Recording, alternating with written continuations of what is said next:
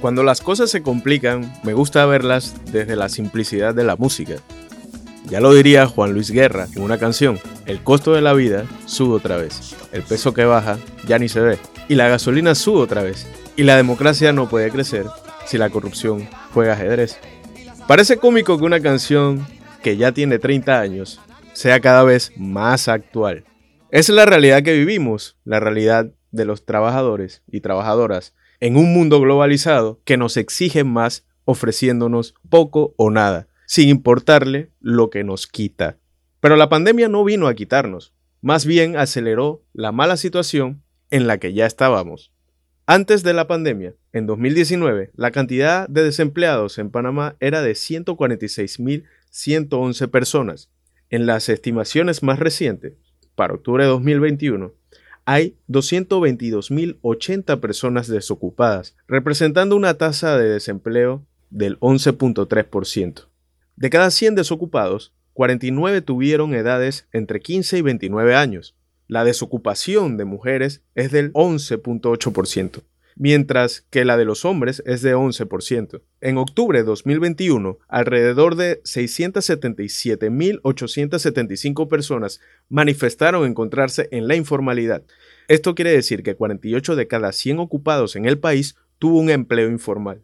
La cantidad de personas buscando un empleo disminuyó 6 puntos porcentuales en 2021, con respecto a los niveles registrados antes de la pandemia. Esto afectó en mayor medida a las mujeres, que ya tenían una tasa de actividad económica más baja que la de los hombres. Actualmente, 47% de las mujeres de más de 15 años se encuentran en el mercado laboral, mientras que para los hombres este indicador es de 74%.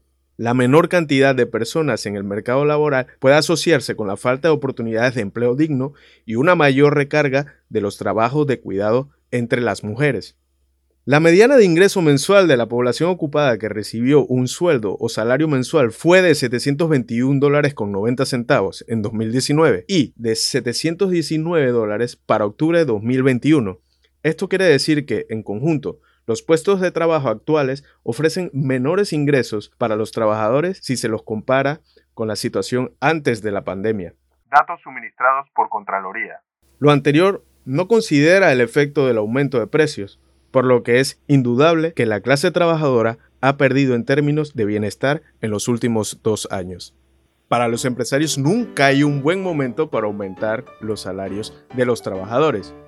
Es proporcionado, fuera de la realidad. ¿Sí? Fuera de la realidad. ¿Por qué está fuera de la realidad? Porque simplemente está fuera de la realidad. La situación económica no está para esa, esa clase de aumento. Si, si se da, es político, porque económicamente no se puede dar. Ese era Aldo Mangravita, en su momento presidente del Sindicato de Industriales de Panamá.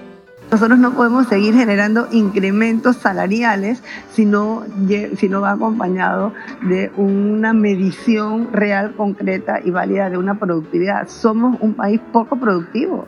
Esa era Mercedes Geleta, la muy recordada presidenta de APEDE. Ahora mismo, el crecimiento económico que está teniendo nuestro país, especialmente los sectores de la economía que son los generadores de empleo, no da para que tengamos un aumento del salario mínimo. Y este era Gabriel Barleta, expresidente de la Cámara de Comercio. Y así podríamos irnos horas y horas encontrando opiniones de empresarios, que son los únicos que tienen espacio en los medios de comunicación, diciéndonos que nunca es buen momento para aumentar los salarios, pero sospechosamente siempre es buen momento para aumentarnos, como dice la canción, el costo de la vida. Bienvenidos y bienvenidas a Palabra Crítica, el podcast de Antónima. Hoy vamos a hablar, en el marco a la conmemoración del primero de mayo, Día del Trabajador y la Trabajadora, sobre la gran necesidad para la clase trabajadora panameña a sindicalizarse. No encontramos una mejor forma de abordar este tema si no era de la mano de Saúl Méndez, secretario general del sindicato más fuerte y combativo que existe en el país, el Sindicato Único Nacional de Trabajadores de la Industria de la Construcción y similares, Suntrax, quienes hace pocas semanas lograron en convención colectiva con CAPAC un nuevo aumento salarial. Bienvenido Saúl a Palabra Crítica. Para iniciar, me gustaría que me dieras así como una síntesis de cómo inicia Suntrax y hablar un poco quizás de muchas y múltiples conquistas que han logrado a través de, la historia en la lucha por defender los derechos de las trabajadoras y trabajadores. ¿no? Y bueno, primero agradecerle la oportunidad a usted por esta, este intercambio que vamos a tener en este momento. Suntra es la realidad de la fusión de tres sindicatos clandestinos en la época del 70, esos, esos sindicatos vienen de la época del 60, que es el sindicato de carpinteros, albañiles y reforzadores. Debemos, debemos recordar que el sindicalismo no solo ha sido estigmatizado en el mundo, sino que también fue perseguido y sigue siendo perseguido hasta nuestros días. En el marco del año 72, estas tres organizaciones se, fusionaron, decidieron hacer un solo sindicato y le llamaron Sindicato Único Nacional de Trabajadores de la Construcción y similares. Estos compañeros, reunidos en la sala francesa el 10 de septiembre, realizan lo que es la asamblea constitutiva, ¿no? Nombran su junta directiva provisional y yo diría que esa es la primera gran conquista de los trabajadores de la construcción, organizarse. Porque a partir de estar organizada, entonces podemos hablar de acabar con la lucha individual, si era que se podía librar desde el punto de vista individual, para pasar a una fase superior que es la lucha colectiva y en la lucha colectiva poder enfrentar a la patronal. Dos años después de que se organiza Suntra y después de una huelga en el año 73 para que entregaran la personalidad jurídica en el periodo de los militares, pues se materializó y en el año 74 se negocia el primer convenio colectivo, que perseguía el convenio colectivo, lo que normalmente ha, ha luchado la clase obrera a nivel internacional y nacional, mejorar sus condiciones de trabajo, mejorar sus condiciones de vida, mejorar sus condiciones salariales y se logra en el 74 firmar con el sindicato patronal CAPA el convenio colectivo. Y bueno, se regulaban los primeros salarios y se regulaban las primeras condiciones de trabajo, ¿no? Debo, debo plantear que cuando hablamos de salario a veces nos quedamos como en la retórica del salario y en condición de mejorar el trabajo. Cuando estamos hablando de esto, en realidad no solo estamos hablando del obrero, estamos hablando del obrero y su familia. Estamos hablando que cuando el obrero, su esposa, sus hijos, incluso sus padres, cuando corresponde la, la etapa de responsabilidad los mismos, se benefician justamente de las condiciones de trabajo y de las condiciones salariales de los obreros. Significa esto entonces que esto es fundamental, esto impacta muchas vidas, vidas humanas, que en determinados momentos se, se ven pues beneficiadas por esta lucha organizada de los trabajadores. Luego entonces hemos negociado con el convenio que acabamos de terminar, 12 convenios colectivos, se negocian cada cuatro años. Hubo unos periodos en los que no se negoció porque a la sazón de la eh, ley neoliberal o las leyes o políticas económicas no liberales que hacen leyes entonces específicamente en distintas áreas, Hubo periodos en los que se prohibió la negociación de las convenciones colectivas, se prorrogaron en determinados momentos y naturalmente esto trastocó el, cada cuatro años. Pero en esa constante hemos ido perfeccionando, en el caso de los obreros de la construcción, nuestras condiciones de trabajo. En una historia mucho más reciente, la sociedad nuestra debe recordar cómo los trabajadores morían de forma escandalosa en la industria de la construcción, lo cual obligó al sindicato a enfrentar ese problema por varias vías. Primero propusimos cuatro proyectos eh, de normativa, una ley general en materia de salud y seguridad en el trabajo en Panamá que no existe hasta hoy todavía, para todos, no para la construcción, sino para todos los trabajadores del país. Presentamos el reglamento de salud y seguridad, presentamos el reglamento oficial de seguridad y la ratificación del convenio 167 de OIT que habla de salud y seguridad en el trabajo.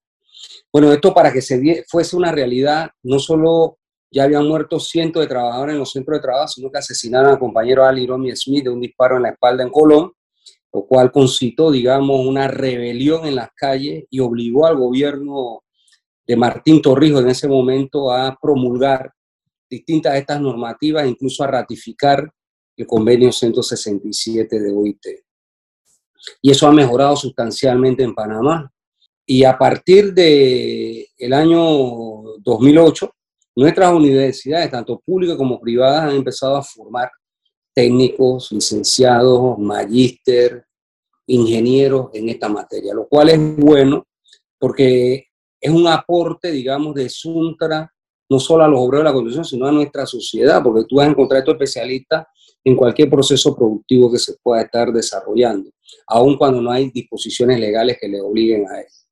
Entonces, consideramos que este aporte ha sido sustancial y esto ha mejorado eh, notablemente.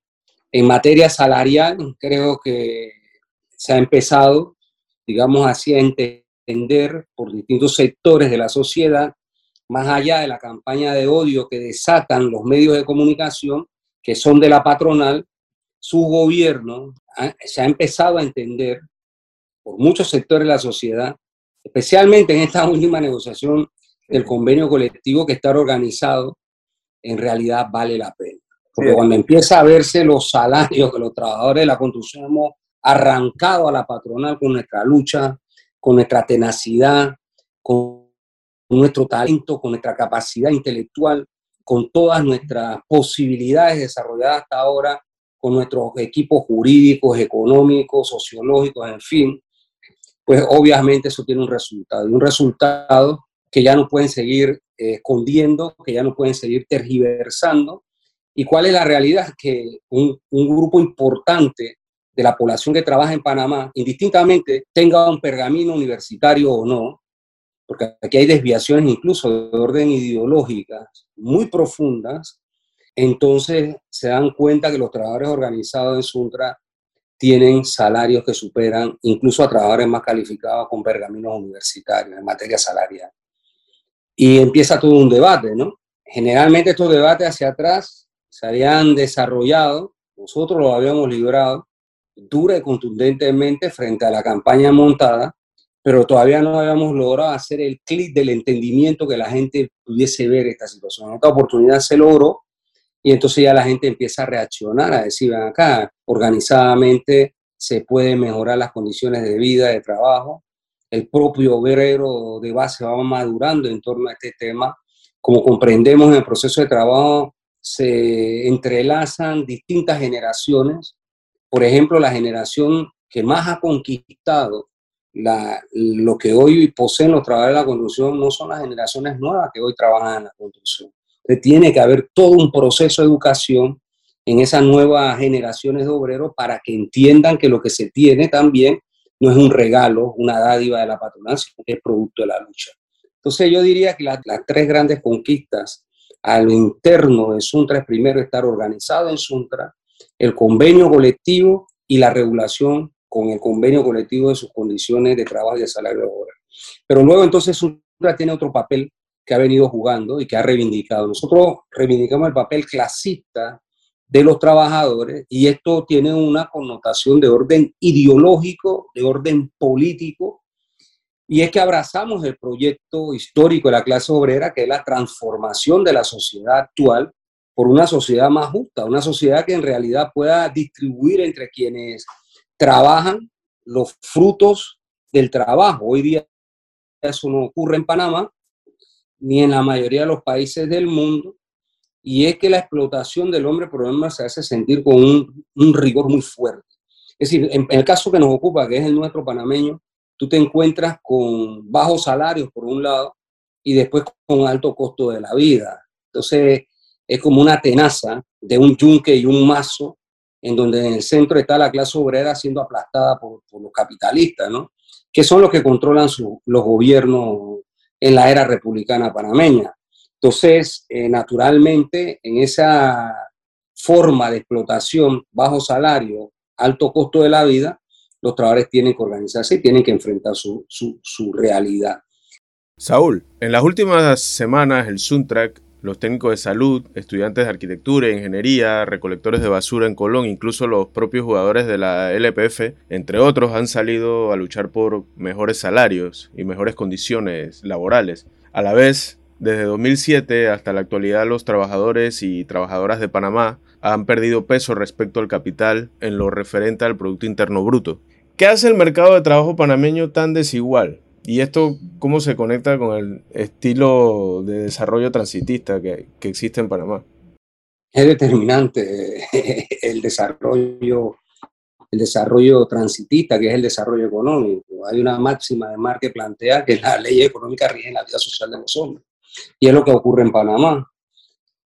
En realidad nosotros tenemos un modelo parasitario, un modelo remora, una, una burguesía y la oligarquía criolla que no tienen un proyecto de nación. Y esto Panamá ha sido como un gran mercado persa. Todo se vende y todo se compra. Entonces, como no hay un proyecto nacional y lo que hay son mercaderes, refiriéndome a la élite que nos gobierna y que es la clase dominante en Panamá, pues entonces así se desarrolla y se vincula, digamos, el desarrollo económico.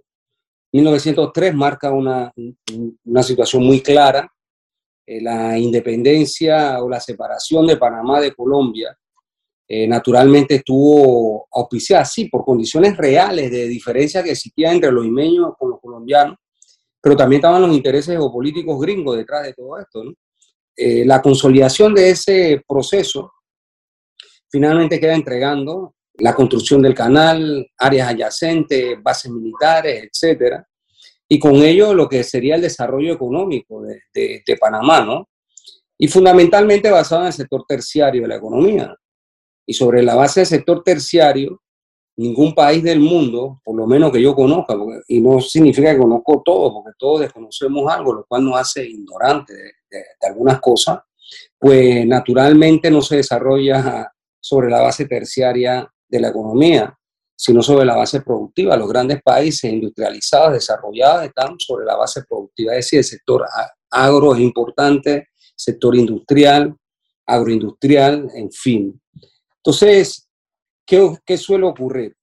Con eso que hoy modernamente llaman el Hub de las Américas, que es el gran proyecto de la burguesía nacional, pues naturalmente eso lo que te lleva es a desarrollar precisamente sobre la base del sector terciario el poder económico que, se, que, tiene el país. Y esto está relacionado directamente con los puestos de trabajo. Vamos a utilizar algunas franjas que creo que son interesantes, que la, la gente las conoce, se las vamos a recordar. Sector comercio. La mayoría de las personas que son contratadas ahí, la mayoría en todos estos centros comerciales, mall, almacenes de la Avenida Central, en cualquier capital de la provincia, de las provincias del país, pues son contratadas por tres meses, se mandan para su casa por 15 días, los recontratan de nuevo, o sea, no hay estabilidad laboral. Eso es un sector que se puede ver. En el sector primario de la economía, que además producto de la política económica ha venido decreciendo ¿sí? significativamente, pero además los sectores productivos generan empleo, pero en ese caso en particular hay una situación en la que ni siquiera se mide el desempleo, eh, el subempleo, ¿Por qué? Porque la mayoría de las actividades que se dan en ese sector del trabajo son precarias, no alcanzan el estándar de lo que se conoce en el mundo laboral con el tecnicismo este internacional de, trabajo decente, ¿no? que es lo, de lo que habla la OIT. Trabajo decente, ¿qué significa? Que usted tenga un salario, que tenga estabilidad laboral, que le pagan seguridad social, que sé yo, el décimo tercer mes, las vacaciones, beneficios. Pero esto también ocurre, ahora sí se ha estudiado un poquito más, que incluso en la formalidad hay informalidad. Y vamos a poner ejemplos de, esta situación. En el sector público, por ejemplo, se contratan trabajadores manuales o profesionales por servicios profesionales para no pagar ni seguro social, ni vacaciones, ni prestaciones. Entonces, esa es informalidad dentro de la formalidad. En el sector privado ocurre otro tanto en torno a, a ese tema. Entonces, estos problemas que estamos planteando aquí son de carácter estructural, ¿sí? Esto no es un problema de carácter coyuntural, la política económica neoliberal agravó la situación, pero es un problema de orden estructural, es decir, del modelo capitalista de desarrollo en Panamá, si se le puede llamar de desarrollo. Y las élites se conforman con esto, producto que les ha garantizado extraordinarias ganancias. Entonces, esto explica la condición que hoy, hoy, más del 60%, creo que estamos llegando al 67% de la población económicamente activa está en la informalidad. Pero ojo, eso no es el escándalo, porque a marzo del 2020 era 47%. Es decir, que el problema es de orden estructural y no de la pandemia del COVID. Claro, la pandemia no vino a, no, no, no impulsó esta, esta crisis, más bien la, la profundiza, ¿no? Porque ya venía claro, incluso, incluso cuando, cuando tú se logra observar los números de la pandemia, de los dos años de pandemia versus los más de ciento y tantos años de desarrollo del modelo capitalista panameño, te das cuenta que la pandemia es como, si quiere, la cereza del pastel. Pero en verdad es un problema de orden estructural que tenemos. Sí, lo que hizo fue como acelerarlo, ¿no? Acelerarlo más, porque ya, ya íbamos hacia allá. Nada más que lo... Yo diría que sí. A, veces yo uso la expresión que le quitó la careta, ¿no? A la falsa democracia de la que todo el mundo habla. Se cayó la careta. Y al caerse la careta, ese fenómeno del que hablamos primero, que profesionales, grupos de trabajadores, etcétera, empiezan a despertar para exigir condiciones de trabajo, es parte de, esa realidad que de alguna manera te disfrazan, te ideológicamente enredan a la población, porque cuando tú consumes, lo que ves como noticieros, etcétera, programas de opinión, te das cuenta que ahí hablan de un Panamá que no es el que camina el común del panameño y te llevan los mismos de siempre, a hablar lo mismo de siempre, a decir la misma demagogia de siempre. Entonces, obviamente la realidad ha hecho un trabajo, pero la realidad por sí sola no va a resolver este problema. Por eso es que desde el punto de vista sociológico, desde el punto de vista revolucionario, lo que requerimos es, sí, despertar, pero organizarnos, concientizarnos y transformar. De nada sirve saber el problema que tenemos si no queremos transformarlo. Correcto.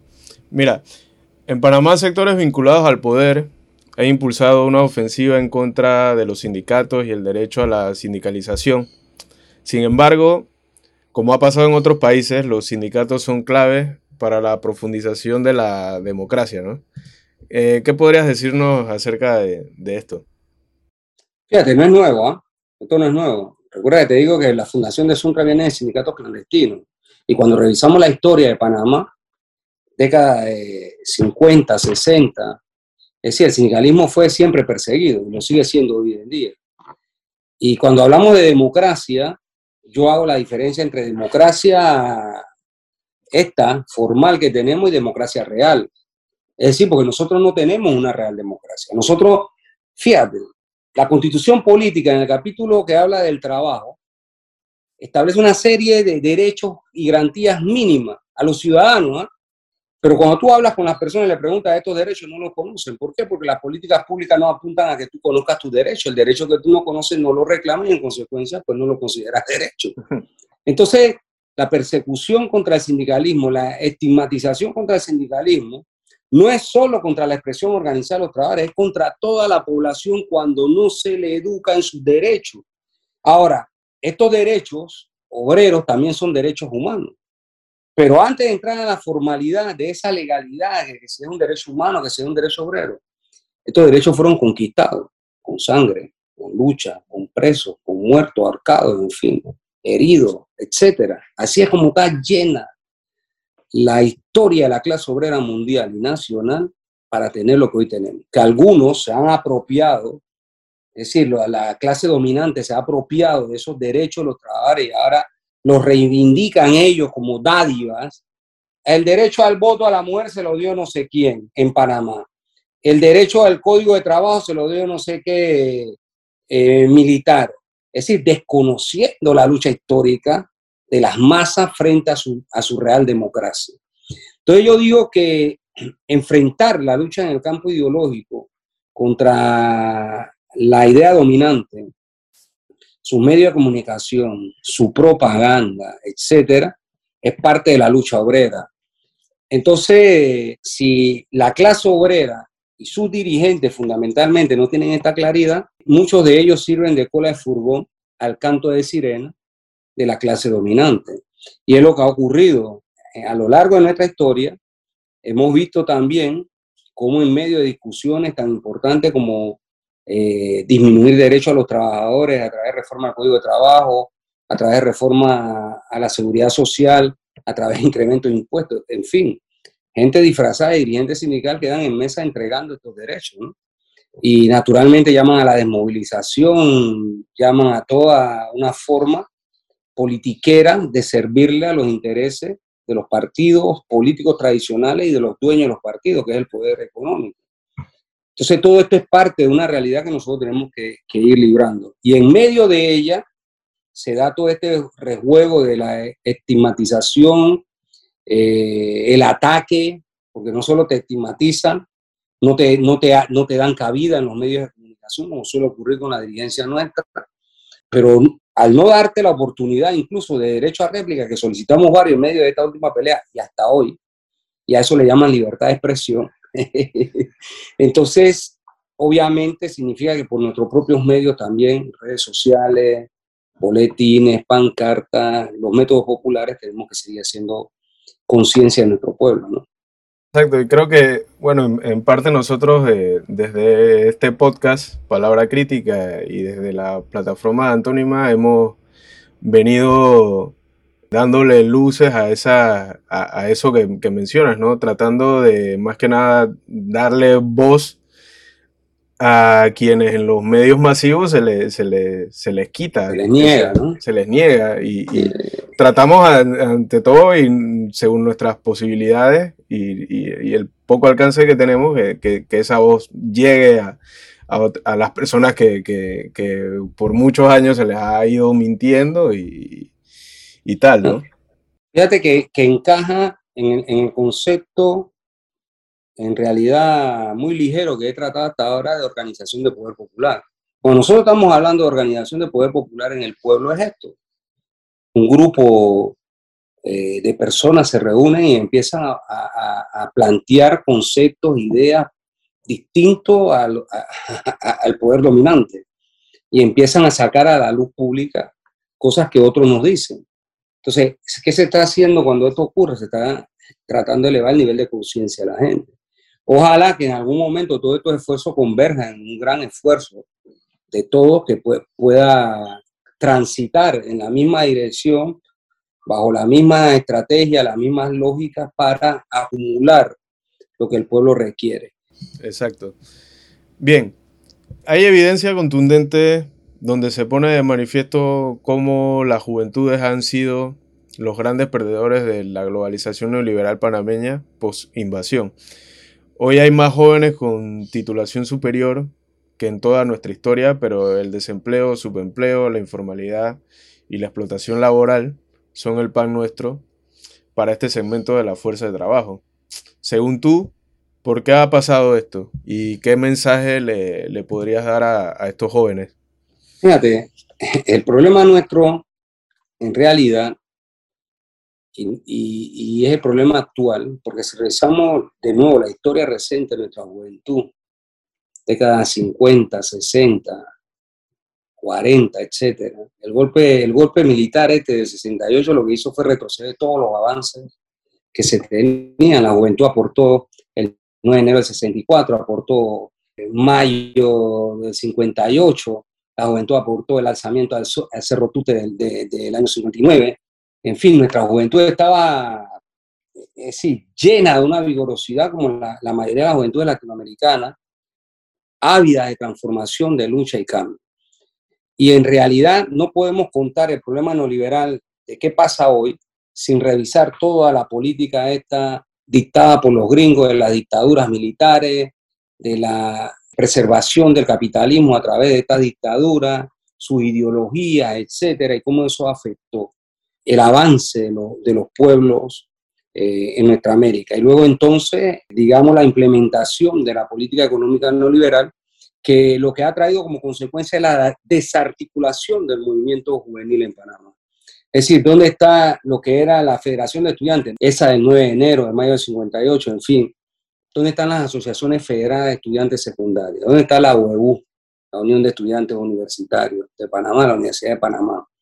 El elemento ideológico de desmonte eh, eh, de la juventud en, organizarse y en pensar, en ser, tener pensamientos críticos y luchar, es parte del modelo económico neoliberal. Entonces, hoy se privilegia por la clase dominante, para ellos es menos dañino que nuestros jóvenes sean absorbidos por eh, pandillas delincuenciales, tráfico, para ellos es menos lesivo a sus intereses de clase que tener una juventud vigorosa, pensante, transformadora, de cambio. Entonces, naturalmente, esto, esto es lo que ha concitado, digamos, el modelo neoliberal de educación de lo que hoy es nuestra, nuestra juventud, ¿no? Y luego entonces todo el clientelismo político que hay detrás de esto, de la clase dominante. Tú ves que, por ejemplo, mientras se cercenaron aquí las asociaciones de estudiantes de secundaria, se empezó a, realizar la asamblea juvenil.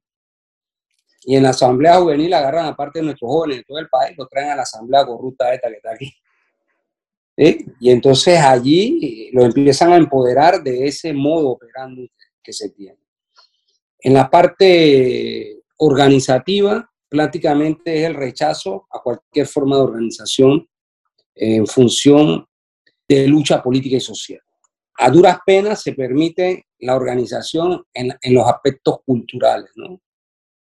Y en el caso de los partidos políticos tradicionales, entonces tú lo ves que tienen que frente de la juventud, y entonces ahí ese frente de la juventud, naturalmente, como está inserto en todo este mecanismo de corrupción, manipulación, politiquería, es decir, la gente lo que ve allí es un trampolín para enfrentar la situación. ¿Qué, podemos decirle a nuestros Que ellos siguen siendo la esperanza, que al igual que el, resto de nuestro pueblo tenemos que organizarnos, tenemos que concientizarnos, tenemos que luchar por el país que, que queremos. Incluso el modelo de educación, hoy día el modelo de educación es crear técnicos de algo. Es decir, tú puedes tener un título universitario, pero el acervo cultural tuyo que antes te, te daba la universidad no, era, no es el mismo. Es decir, hoy tú eres especialista, qué sé yo, en matemáticas, pero cuando te van a hablar de la integralidad del mundo, tú no sabes nada. Puede ser, qué sé yo, el mejor cirujano y te van a hablar de la integralidad del mundo, tú no sabes nada, porque es un modelo de formación que separa a la gente, lo hace cada vez más individualista y eso impacta a la juventud. ¿Por qué en la juventud? Hombre, porque la juventud es más manejable, es formable, entonces ahí donde eh, se ha aceptado un golpe difícil. Pero nosotros seguimos confiando en nuestro pueblo, en nuestros jóvenes, en la posibilidad de organizar juventudes campesinas, indígenas, obreras, juventudes de mujeres, juventudes de profesionales, etcétera, y empezar a crear nuestra propia conceptos e ideas de lo que se quiere. Apostamos a eso, apostamos a las masas, apostamos a la juventud, a la clase obrera, a la campesina, a los indígenas, a los profesionales, en fin, a toda la gente de bien del país, a, efecto de poder transformar esto. Y naturalmente en los jóvenes esperamos poder saldar este problema que se ha generado. ¿no? El modelo de ciudadano hoy es cada vez más individualista. ¿Y por qué lo crean más individualista? Porque es lo que conviene al sistema. Porque cuando tú hablas de colectividad, cuando tú hablas de unidad, cuando tú hablas de proyectos comunes, tú estás, en eso estás sosteniendo ideas distintas. Cuando tú hablas de que tú eres tú y el resto del mundo no existe y tú, qué sé yo, lo que tú puedas poseer, eh, materialmente hablando, etcétera, eso es lo que va a medir tu éxito, entonces se crean modelos de, de individuos en esa, en esa dirección. Exacto.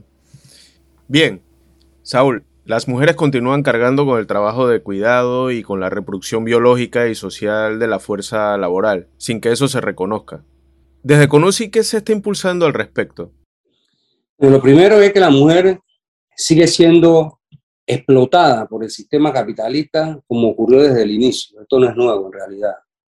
Es decir, recordemos que para, para el capitalismo la mujer es una mercancía igual que el hombre, pero una mercancía más barata. Eh, y para ellos eso significa pagar el 20%, por ejemplo, de, de, salario más bajo que los hombres. Significa denigrar, por ejemplo, la contratación de la mujer pidiéndole pruebas de orto para poder ser contratadas. Significa tú lo decías hace un rato, tenemos una juventud que quizás los números indican las estadísticas que más estudia. Bueno, de esa juventud la mayoría son mujeres. La mayoría son mujeres que estudian, pero no son bien remuneradas. Entonces, eh, en este debate del tema de la mujer, no podemos aislarlo del tema de, la, explotación del sistema. Si nosotros estamos propugnando por una sociedad más justa y equitativa, estamos obligados a propugnar por derechos iguales que el de la mujer. Es decir, la mujer no puede tener menos derecho que los hombres, debe tener exactamente el mismo derecho. En todo, en todo. Hay parte, obviamente, que ella no, no es que lo cargan, sino que la naturaleza lo dicta como tal. Es decir, el tema de la procreación es propio, es natural. Eso no puede cambiar naturalmente, pero sí puede mejorar. ¿Qué puede mejorar? La licencia de gravidez, mm. la licencia para amamantar, yo conozco sociedades donde la mujer, cuando da a luz, tiene un año de licencia. ese primer año de vida. ¿Por qué? Porque las políticas públicas están apuntando a la vida humana y no a los bolsillos de los intereses eh, de determinar. Incluso tienen subsidios del Estado, se promueven subsidios para que puedan tener ingresos incluso allí. Obviamente tenemos una cultura machista que tenemos que ir cambiando, eh, eso es parte de la evolución humana que tiene que ocurrir. Entonces digamos que, que la liberación de la mujer en la sociedad nueva de la que estamos hablando, naturalmente deben cambiar las condiciones que conocemos hasta ahora. Y en la actual, en la nuestra, en las condiciones en que vive hoy, pues es la misma receta que la juventud, que el obrero, el campesino, tienen que organizarse.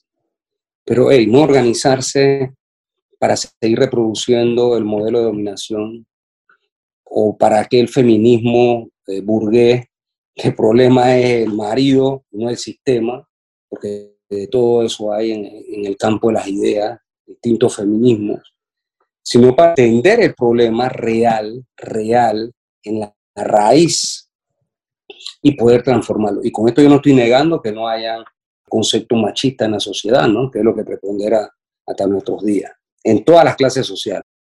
No obstante, nosotros sí pensamos que en el proceso de liberación de nuestro pueblo, la mujer juega un papel importante, determinante, y que en ese proceso de liberación de nuestro pueblo, que es un proceso político, ideológico, social, entonces está propugnada por una sociedad en la que la mujer tenga exactamente los mismos derechos, que no tenga que estar mendigando solo a nadie, sino que lo tiene, porque lo conquistó, lo luchó, lo merece.